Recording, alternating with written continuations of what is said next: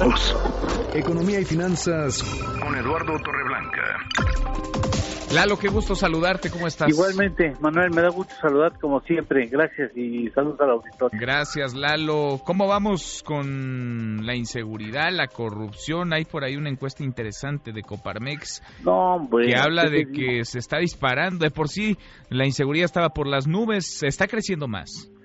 Yo recuerdo, y, y espero no equivocarme, que el ahora presidente como candidato aseguraba que con su triunfo, la inseguridad en automático habría de descender. Incluso hablaba que el huachicoleo se iba a acabar por el hecho de que él fuera electo, pero lamentablemente no han resultado así las cosas, porque según una encuesta de la Coparmex, que hoy pasa casi desapercibida en los medios y es una verdadera lástima, la inseguridad se ha incrementado, al menos en el periodo enero y febrero, en prácticamente todo el país.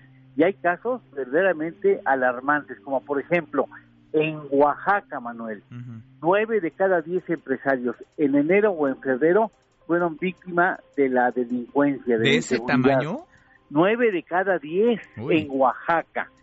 A nivel nacional, el 67% de los empresarios afirmó haber sido víctima de la delincuencia de alguna manera, lo que significa un incremento de 23% contra el, la misma encuesta, los datos de la misma encuesta de hace un año. O sea, la, la criminalidad avanza, la inseguridad avanza en el país y específicamente el sector empresarial, cosa que es grave porque en todos, en absolutamente todos los estados aumentó la inseguridad.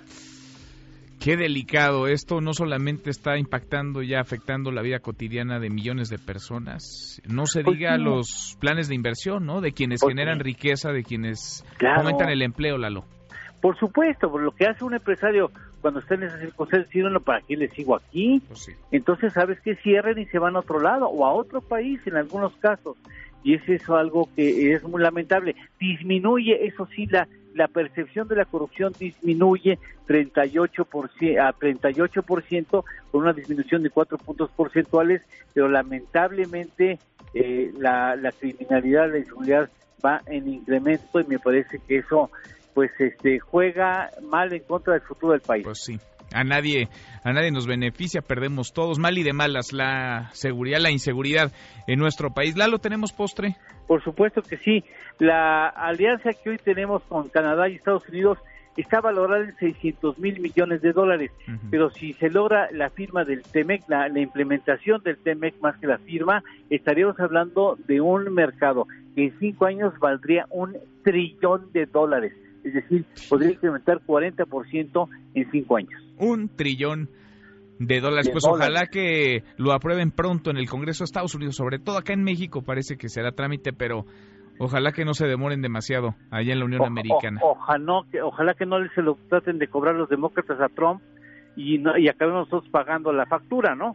sin duda. Pues veremos, veremos si lo vamos platicando. Un abrazo, Lalo, gracias. Igualmente, gracias. Buena tarde. muy, muy buenas tardes para todos.